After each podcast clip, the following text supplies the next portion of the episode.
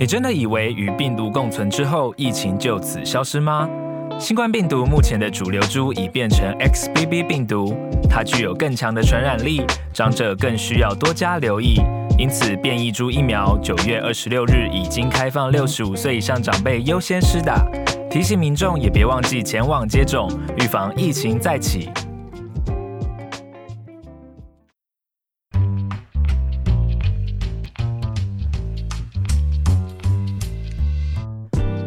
请问康健，一次解决职场人一个健康烦恼。欢迎收听，请问康健，我是雨婷。马上先欢迎今天来宾，健身教练钟瑞兴 Ryan，欢迎 Ryan。Hello，大家好。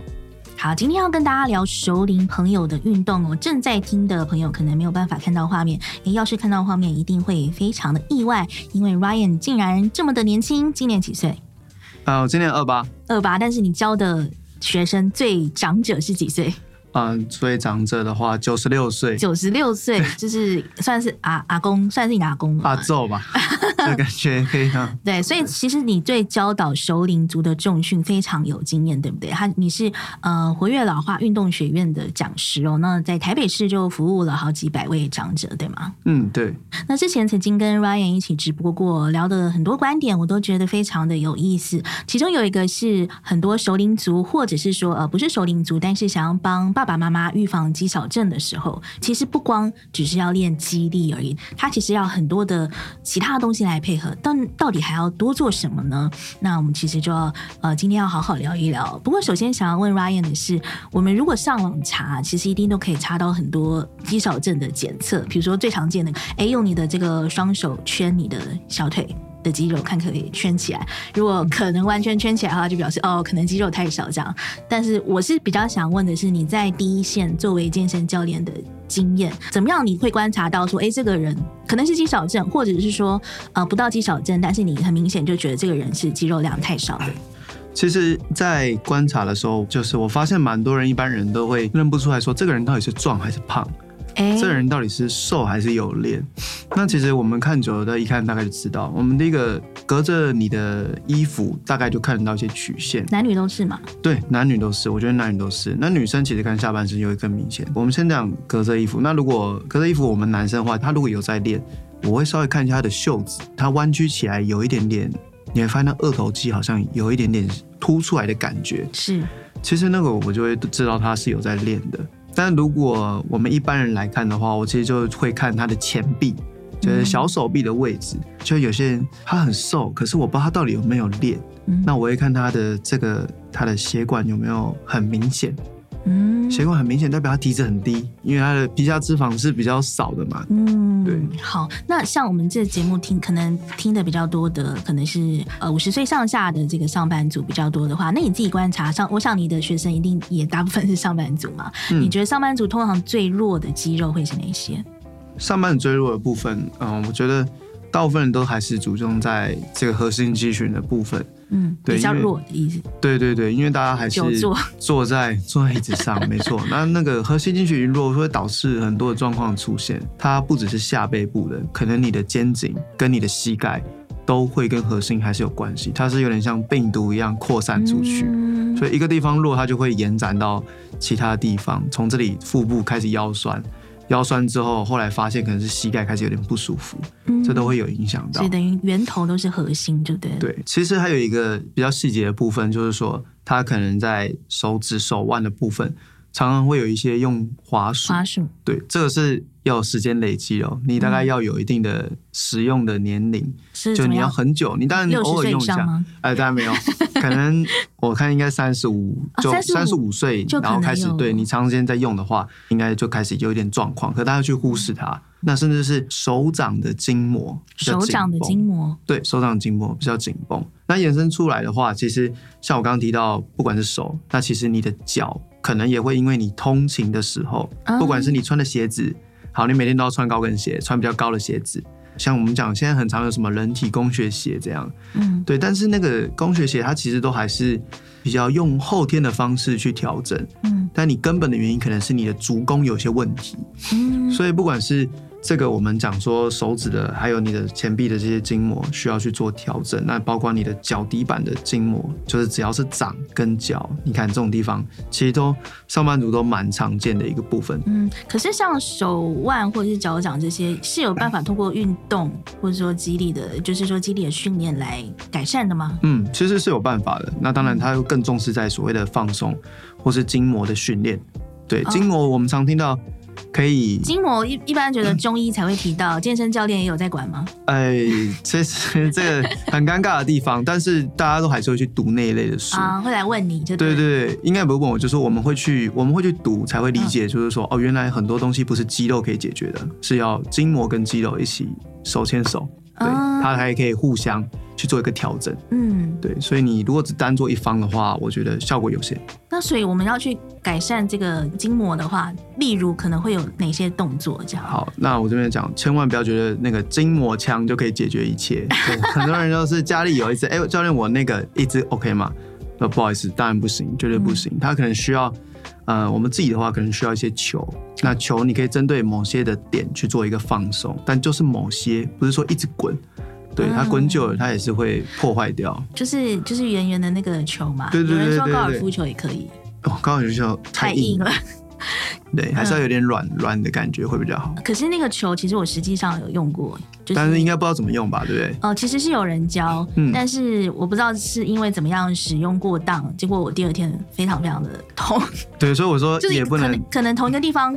滚太久了，我不知道。对，所以我说也不能一直压，而且你要针对对的点。嗯、你不对的点，它好筋膜好好的，你一直去压，你去把它破坏掉，那就是肯定就是发炎了。嗯，对，所以你要针对它应该需要的点去做加压或怎么样的，而不是说哦我好酸，我今天就一直滚，一直滚，一直滚。对，嗯、我常看到有人说我好酸，我就我今天身体已经很酸痛了。我酸痛，我前面有提到酸痛就是发炎，嗯，那你在发炎的状况，你还去做滚，那就很容易让它更严重。好，很多朋友正在听的话，或许自己不是肌少症的主要的族群，可能很多人是帮爸爸妈妈听的，就是说，哎，到底几岁的时候就要开始预防肌少症是比较恰当的？嗯，我觉得这越早越好，就是这样讲其实很笼统，但是确实这个就没办法没办法讲。如果你三十岁能开始。那就开始，四十岁能开始就开始。你只要有时间、有空间，就不一定要上课。你甚至是可以先从你喜欢的，像我知道有人会去打高尔夫球，有人会去游泳这一类的。其实虽然他们不像主力训练来的这么强烈，但至少你的身体的活动量还是高于你走路的强度。嗯，等于三十岁开始也不会太早，就对了。嗯，绝对不会。就但是你三十岁开始，你要坚持到或许哦，坚持到八十岁的时候，对对对，长达五十年的训练，对，长达五十训练，长达半世纪的训练，没错。好，所以其实什么时候开始都不嫌太早，只是说想要预防这个肌少症，真的不是锻炼肌肉而已，尤其是对比较熟龄组的人来说，还有很多很多点都要练，是吗？还有哪些地方要注意？像大家知道的，就不知道为什么现在我去每个地方演讲或怎么样之类的，所有的老年人观念都很好，大家说，哎、欸，哇，肌少症。哦，哦，每个人都知道，对，每个人都知道，大家都知道 肌少症，所以我觉得，当然这不是只靠教练，我觉得就是很感谢政府还有医生，每个都是大力的推广，就跟他说，哎、欸，你需要做重量训练，或者这些肌肉量不够或怎么样会影响什么样？但我们刚刚提到，除了但是光重量训练还不够，对，绝对还不够。就是说，你可能还需要的是像是心肺耐力，然后平衡训练、敏捷训练，那甚至是你的认知训练，这几个部分其实都蛮重要的。那我知道很多的教练都是很重视在重量训练，其实没有没有不好，但是有时候我会觉得你要看族群，有些你跟他很熟悉的话，那当然你可以慢慢把强度拉高。可是我也有看过，就是你跟他不太熟悉。但是他一开始就给你很强的重量训练，嗯，那我觉得这是风险非常大的，因为第一个你没有照过他的身体到底骨质密度的状况，是不是说他可能他的这边骨松他不知道，就是人体其实在到一个年纪他没训练他是非常非常脆弱的，真的可能转个弯他韧带就断掉了，嗯，跟腱就断掉了，嗯，对，是，所以我觉得训练的时候是要很多元，那重点是他要喜欢，因为你让他不喜欢，他不愿意出来更惨。是，刚刚有讲到说，除了重量训练之外，我们要锻炼心肺耐力，就是靠有氧的运动嘛，对不对？嗯。另外还有敏捷性啊、平衡能力、柔软度这些都要全部的来考量进去。那比如说以你自己为例好了，你帮这个长者或者比较熟龄族群设计课表的时候，那你可能会大概设计一些什么样的课程呢？以一个小时的课程的话，我会可能带上二到三个元素。那像心肺耐力的话，我觉得老年人很喜欢跳舞。所以这时候你教练就要必须，所以你会必备一些，我会一点点，很慢的。嗯，所以你会教他们跳舞？对，教一些有氧的有氧的动作，当然不是呃扭臀啊什么之类的那一些。跳舞如果记动作的话，也等于有训练到认知，对不对？嗯，刚刚说的，对对对对对。但是就是针对一些关节的活动的热身，那甚至是在。后面像我会教他们站着冲刺，可能用手去做冲刺，嗯，对，就不会让他们真的去跑操场，但我会用手摆去做冲刺，这样对他们心肺强度其实也蛮高的。那后续的话，我会开始针对像是平衡的训练，譬如说单脚站立，好，那可能是单脚站立之后，我加一些元素，譬如说我把灯光调暗一点，甚至是我让他的视线的移动去调整他平衡的强度更高。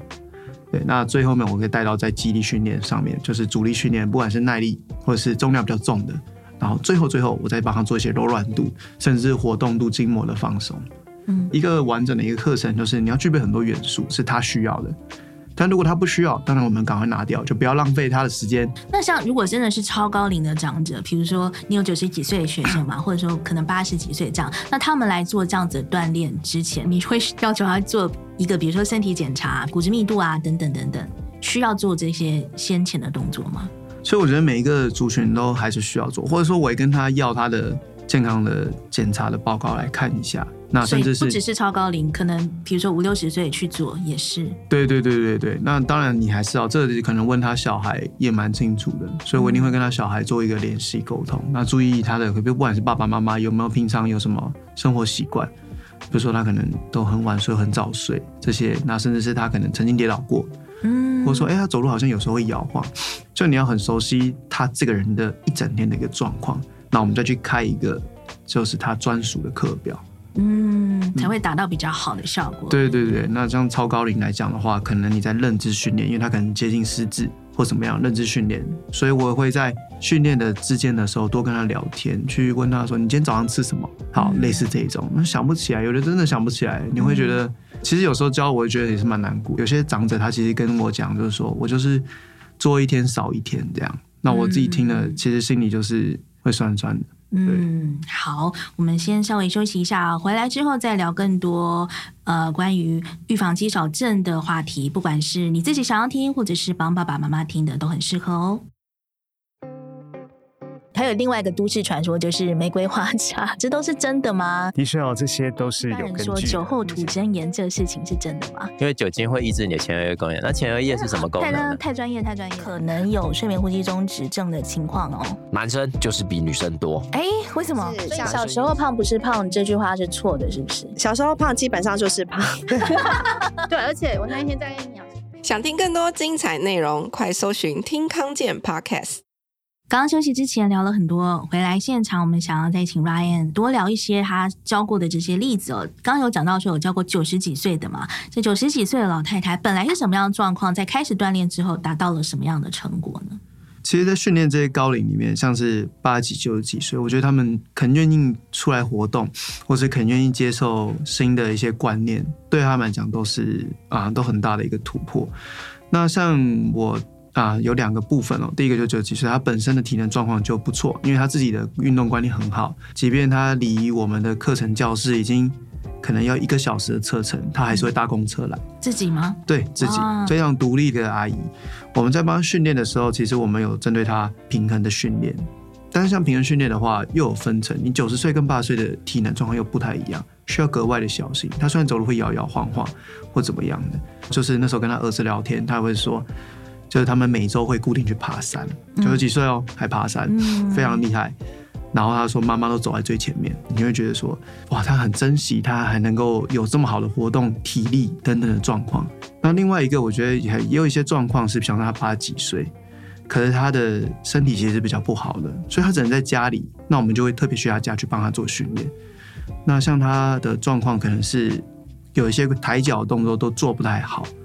那这一类的部分的话，我们还是会去增加它的一个像阻力训练的部分，好，或者是核心训练。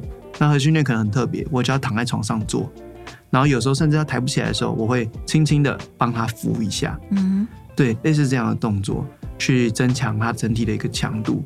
然后像这一类的人，那我们也会加强像是有氧训练的部分，像有氧舞蹈，去调整他的整体的肢体协调。嗯，那我觉得前面的像九岁的阿姨，她自己本身也还是很厉害，她还每天还坚持自己蹲在地板洗衣服啊，好厉害！对，我问他们说：“哎，你们是？”我当时开玩笑，我说：“哎，你们怎么这样霸凌妈妈？”她说。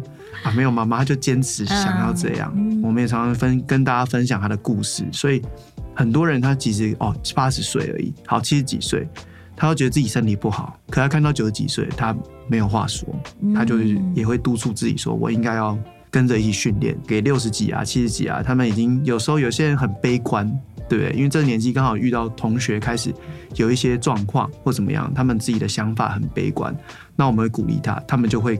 改变自己的心态，就说我以后也要跟他一样。嗯，所以真的不管是什么年纪哦，开始都是不迟的。不过刚刚 Ryan 也有说到说，诶，有些人他其实是呃可能不方便出门，或者是说有些人给自己找借口啊，觉得要去健身中心很麻烦啊，找教练很麻烦。嗯、但是居家光是有墙壁就可以做很多动作，对不对？给我们举三个例子哈，大家现在看不到画面没关系，我们可以上我们康健的 FB 啊，或者是 YouTube 频道上都可以看到 Ryan 示范动作。不过现在 Podcast 还是给我们口述一下这三个动作，简单要怎么做？其实三个动作我会分为上肢，然后下肢，最后一个就是平衡能力。像上肢的话，我们会做墙壁式的伏地挺身。嗯，好，大家伏地挺身应该大家都不陌生，所以在做墙壁的伏地挺身的时候。其实它强度是蛮贴切给一些年长者，就没有在地板的那么高强度。对，不会像在地板。啊、那当然，墙壁你越做越轻松的时候，你可以慢慢调整角度，慢慢慢慢，甚至是我也有接近七十岁的学生是可以做浮力挺身的，可以做十到十五下。嗯，所以可以从墙壁慢慢移移移到地板上，直接到地板上，直接做十到十五下是非常厉害的。嗯嗯，对。所以其实我也这边插一个话，就是说，我也从这些学生六七十岁看到。他们其实是有机会进步的，嗯，对。那第二个动作的话，会是像空气椅子，大家都有知道深蹲嘛，对，那我们把深蹲就是移到靠在墙壁上，那角度一样，我们从高高的慢慢的往下。那空气椅子它就是它是定着不动。那同时可以让你的整个的肌肉，譬如说大腿前侧、大腿后侧，做一个叫等长收缩，就是静止不动的动作，嗯，去做到一个锻炼。那是依照秒数去做计算，嗯，对。那最后一个动作，我也想要看电视的时候啊，或者是吃饱饭的时候，好休息一下。那我们就可以做个平衡训练，它就有点像金鸡独立的感觉。嗯，对，就是以上三个动作。嗯，等于说那三个动作，其实我们平常也都有在做，只是有多一面墙的话，它的应该说让我们比较有支撑嘛。对，比较支撑比较安全，而且它可以在预防膝盖疼痛的部分，其实也还不错，有蛮不错的效果。嗯，好，最后结束之前还要特别问 Ryan 的是，就是我们做这些运动啊，当然都想要防范这个运动伤害嘛，是不是有一些就是边运动的时候，我们可以边观察有哪些地方，呃，如果有一些状况的话，就知道说可能会有超过负荷的。我都会常跟学生讲说，如果你觉得不舒服。你觉得怪怪的，那就是怪怪的。嗯，因为身体是一个很符合我们讲人体工学嘛，它一定有它适合的角度，它很适合的距离，适合的动作。今天如果你做起来觉得老是觉得卡卡怪怪的，那一定有问题，因为这是身体已经给你一个讯号，它给你这个讯号，你有没有读取很重要。你没有读取，它就衍生成为一些慢性疼痛。所以我会提醒这些年长者说：你觉得怪怪的，赶快跟我讲，膝盖痛或怎么样的，你指出位置。告诉我这个位置，或者说可能听众大家可以敲敲看，就是说你觉得痛的地方，用手指头敲敲看，它是硬的还是软的？嗯，如果你敲的地方是硬的，大部分都是关节。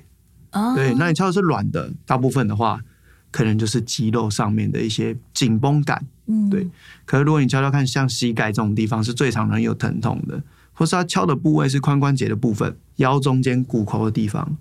所以像这种东西的话，我就会听他们身体的回馈很重要，所以我都会提醒大家量力而为，做你舒服的强度就可以了。好，不管是怎么样锻炼，都要量力而为，而且是几岁开始都不迟哦。但是一定要记得，我们刚刚讲的，就是想要预防肌少症，除了肌力之外，包括心肺耐力啊、敏捷度、柔软度，全部都要一起配合来锻炼。那如果你不知道怎么做的话，可以去找 Ryan，绝对没问题，他会帮你排课表，对不对？好，那今天就非常谢谢 Ryan 的到来。如果大家喜欢我们节目的话，记得要给我们五颗星好评。有任何疑问，也欢迎留言给我们哦。请问康健。下次见喽，拜拜，拜拜。